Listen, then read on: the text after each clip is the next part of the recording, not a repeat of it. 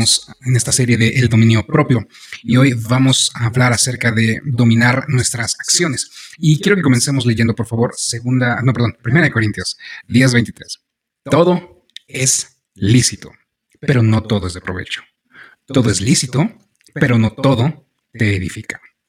Y aquí sí voy a hacer una vez más esta reiteración que siempre hago cuando nos encontramos con estas con esta palabra en la, en la palabra de Dios en la Biblia. El todo es absoluto. Todo es permitido, todo nos está permitido. Porque Dios nos ha dado libre albedrío. Albedrío, perdón. Pero aquí es claro. No todo es de provecho, no todo edifica.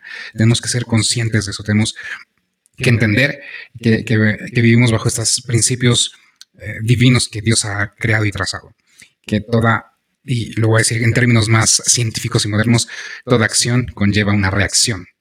Lo que sembramos, cosechamos. Las acciones que tomemos tendrán repercusiones buenas o malas en nuestra vida. Todo lo podemos hacer, pero no todo va a traer buenas consecuencias a nuestra vida. Parte de ejercer, ejercitar y ejercer el dominio propio es controlarnos y no llevar a cabo muchas de las acciones que quisiéramos llevar a cabo, porque entendemos que no son acciones correctas o que son acciones que vienen desde nuestra humanidad y va muy, ligado con lo que hablamos ayer acerca de dominar nuestro pensamiento, porque primero pensamos en estas cosas malas y nos dejamos influenciar por nuestra carne, por nuestras necesidades físicas, por lo que el mundo y la sociedad dicta y marca, y después actuamos en consecuencia.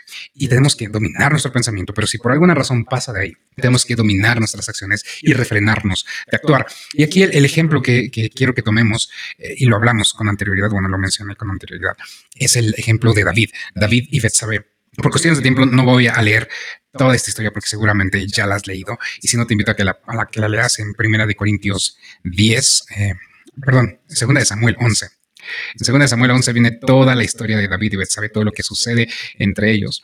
Pero quiero que resaltemos tres cosas importantes de esta historia y, que nos va a llevar a no solamente reflexionar, sino a tomar acción para dominar nuestras acciones, valga la redundancia. Lo primero, y esto es lo que siempre he escuchado hablar y mencionar cuando se predica o se usan estos versículos y esta historia de referencia. Y lo vemos en 2 Samuel 11.1, que vemos que David estaba ocioso.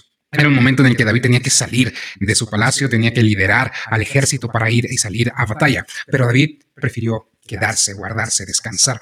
Porque David, eh, lo, entiendo de esta manera, y, acompáñame en mi, disertación, eh, David se sentía confiado y seguro de que ya su ejército era lo suficientemente poderoso para enfrentar la batalla sin él, que sus capitanes y sus hombres de guerra estaban lo suficientemente instruidos y eran suficientemente capaces para lograr victorias sin él, que tenía el suficiente favor de Dios para que el pueblo ganara o su ejército ganara en batalla.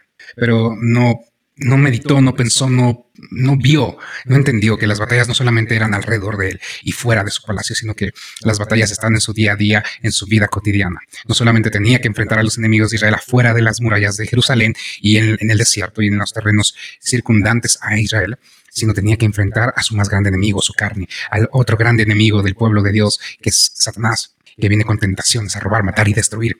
No había previsto a estos enemigos Enemigos que para vencer tenía que ocuparse de hacer la labor que Dios le había llamado.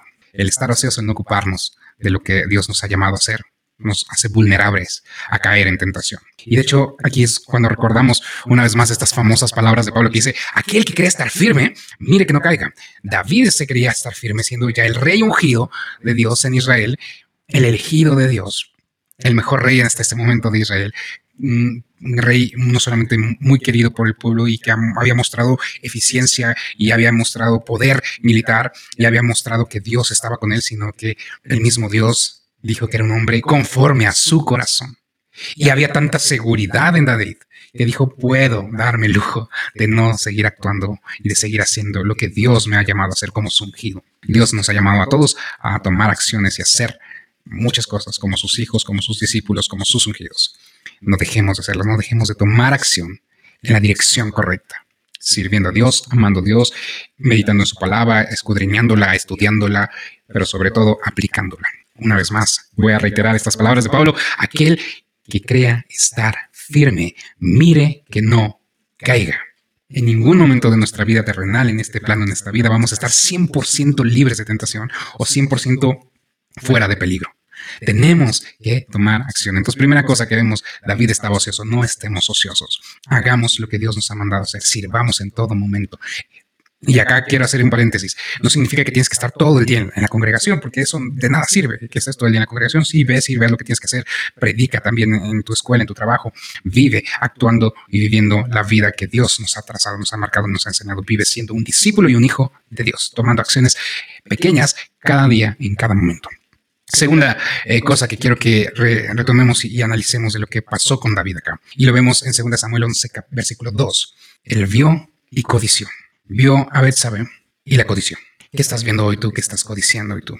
Hoy es muy común ver en, redes sociales, en TikTok, en Instagram, eh, personas que están viviendo la vida de ensueños, que no trabajan mucho, o no trabajan, o trabajan muy poco y, hacen lo que les gusta y tienen la vida perfecta. Y lo dejo, digo entre comillas, perfecta entre comillas, porque muchas veces lo que se ve ahí no es lo que realmente es. Y a veces codiciamos eso, a veces codiciamos el éxito que tiene nuestro jefe o alguna persona en el trabajo y lo vemos injustificado porque trabajamos más, porque somos más capaces. Sabemos, a veces codiciamos lo que el hermano tiene, que porque si ya se compró un, nuevo auto o el vecino, o si ya remodeló su casa, o se compró una casa, o se mudó, o se está yendo a trabajar o estudiar a otro lado, vemos y codiciamos eso y deseamos eso. Y nuestro corazón no solamente empieza a, buscar eso material, sino empieza a llenarse de amargura. Y Dios no puede habitar donde hay una pequeña raíz de amargura. ¿Qué estás viendo hoy? ¿Qué estamos viendo hoy? ¿Qué, qué estamos codiciando? No te estoy diciendo confórmate con lo que tienes nada más y sé feliz con eso y sé conformista toda la vida. Para nada. Dios nos lleva a crecer y a lograr retos y a superarnos porque somos hijos de Dios y tenemos que ser excelentes en todo lo que hagamos y crecer y madurar y hacer muchas cosas para su gloria, para su propósito. Y ese es el punto. No veamos y codiciamos lo que el mundo nos presenta, lo que la sociedad nos dice que está bien, lo que la sociedad del mundo dice que es el epítome de, nuestra vida o lo mejor que, tenemos que llegar a tener y lograr. Busquemos qué es lo que dice Dios que quiere que tengamos y a dónde quiere que lleguemos y busquemos obrar en eso, sin importar quién más, lo que, lo que las demás personas tengan o quién más haga las cosas. Y así mismo Pablo decía, corro la carrera como si fuera el único, como si fuera el único. Lo estoy parafraseando porque no son las palabras exactas, pero es lo que decía y transmitía. Corro la carrera como si no hubiera nadie más. Me enfoco en lo que yo tengo que enfocarme en mi vida, porque mi vida es la que tiene que cambiar, porque es en mí en el que hay errores, hay pecado, hay, hay cosas que cambiar, en el que todavía no se forja y se muestra el carácter de Cristo. Es en mí. Y es en mí, en mi vida, que tengo que trabajar para lograr el propósito que Dios ha puesto para mí. No puedo ver y codiciar que porque el hermano canta bonito, que porque el otro hermano predica muy padre, porque el otro hermano eh, tiene un carácter muy... Eh, muy, muy jovial, muy alegre, que, que hace clic con las personas. No puedo estar viendo por la vida y codiciando a los demás porque yo yo soy un especial tesoro para Dios. Él me ha dado dones y talentos. Tal vez no son los que yo quisiera, no son los más llamativos, pero Él me los ha dado. Y no voy a codiciar, no debería codiciar lo que los demás tienen, porque Él me ha visto como esa, esa herramienta útil, como ese hijo amado, como ese discípulo que quiere y en el cual quiere trabajar y al cual quiere usar y al cual quiere darle todo. Pero no, no nos enfocamos en eso, no nos enfocamos en lo que Dios dice, no, no nos enfocamos en lo que Dios ve nosotros, nos enfocamos en lo que no tenemos, en lo que quisiéramos. Pero cosas gloriosas tiene Dios para nosotros. Y su voluntad es buena, agradable y perfecta. Aceptémosla, abracémosla y crezcamos en ella. Entonces, primero, no seamos ociosos. Segundo, no veamos y codicimos lo que los demás tienen y lo que los demás hacen. Veamos lo que Dios quiere para nosotros y obremos en eso. Y tercera, eh, y lo vemos en 2 Samuel 11, versículos 6 al 8. Y es que David trató de encubrir su pecado. Y esto es de lo peor que podemos hacer tratar de encubrir nuestras fallas y nuestras equivocaciones. Porque uno, lo podemos encubrir de las personas que nos rodean, podemos tratar de negarnoslo a nosotros mismos, pero Dios lo sabe todo y a Él no lo podemos engañar. Por más que queramos encubrir y sentirnos bien o tratar de, dejar la culpa a un lado, haciendo y tomando muchas acciones, Dios lo sabe todo y Él conoce lo más profundo no solo de nuestras acciones, lo que actuamos en secreto, sino lo más profundo de nuestros pensamientos y sentimientos. No lo podemos engañar. Y lo peor que podemos hacer es ignorar que pecamos y tratar de encubrirlo y tratar de seguirnos de largo. Lo que tenemos que hacer es arrepentirnos genuinamente para cambiar nuestra manera de vivir, nuestra manera de actuar y poder tomar la dirección correcta. La dirección que nos lleva a la santidad, a la justicia, a la verdad.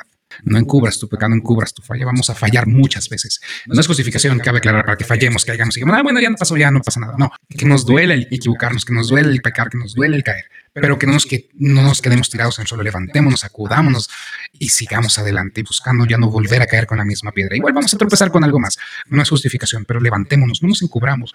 Si no podemos lograrlo nosotros solos, Pidamos ayuda a nuestros hermanos, a nuestros dirigentes, a nuestros pastores. Acerquémonos, oremos, intercedamos, apoyémonos unos a otros, porque un nudo de tres dobleces es difícil de, deshacer, dice la palabra. Estamos para que si uno cae, el otro lo levante. Estamos como un cuerpo en Cristo. Debemos ser unánimes, apoyándonos el uno al otro. No encubras tu pecado porque es lo peor que puedes hacer. Es como cuando tienes problemas y te sientes agobiado, pero no le dices a nadie. No estás haciendo nada para que ese problema se solucione. Simplemente te estás callando y te estás agobiando cada vez más. Háblalo. Busca quien te puede ayudar, quien te puede levantar, no solamente en oración, sino tomando acciones también contigo. Entonces tenemos estos tres puntos. No estar ociosos, no codiciar lo, lo que vemos y no encubrir nuestros errores y nuestros pecados. Eso es lo que debemos hacer para comenzar un poco a, tomar acción y poder controlar y dominar nuestras acciones. No ser ociosos, obrar en lo que Dios nos ha mandado y no estar viendo qué tienen y qué hacen los demás. Enfoquémonos en nuestro camino, enfoquémonos en lo que Dios quiere para nosotros, para lograr su propósito.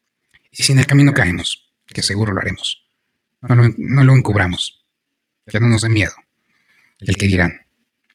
Dios ha perdonado nuestros pecados, todos pero quiere que nos levantemos, que tengamos una vida que genuinamente busque la santidad y se vaya alejando cada día más del pecado. Y con esto voy a terminar el día de hoy y vamos a orar. Señor Padre bendito, te doy muchas gracias por tu amor, gracia y misericordia. Gracias, Padre bendito, porque nos has mostrado tu fidelidad, tu amor y tu gracia día tras día, Padre bendito. Y porque nos has dado este libre albedrío donde nos permites hacer todo lo que deseamos, Señor. Pero nos das tu palabra y a tu Santo Espíritu, Señor, para instruirnos y guiarnos en tomar y tomar las acciones que genuinamente nos edifican y que genuinamente son buenas para nosotros. Hoy yo clamo y pido que aumentes la sabiduría que hay en nosotros, que nos permitas percibir y escuchar de mejor manera tu Santo Espíritu cuando nos está guiando en direcciones opuestas a las que vamos, Dios, para no caer en la tentación, para poder dominar nuestro cuerpo, para poder dominar sobre nuestras acciones, Señor, para poder vivir en santidad, guardar tu palabra y ser los hijos y discípulos que tú deseas que seamos, Padre bendito. Esa es nuestra petición el día de hoy. Y la pedimos, la clamamos en el nombre que es sobre todo nombre, el nombre de tu Hijo amado Cristo Jesús. Amén, amén y amén. Thank you.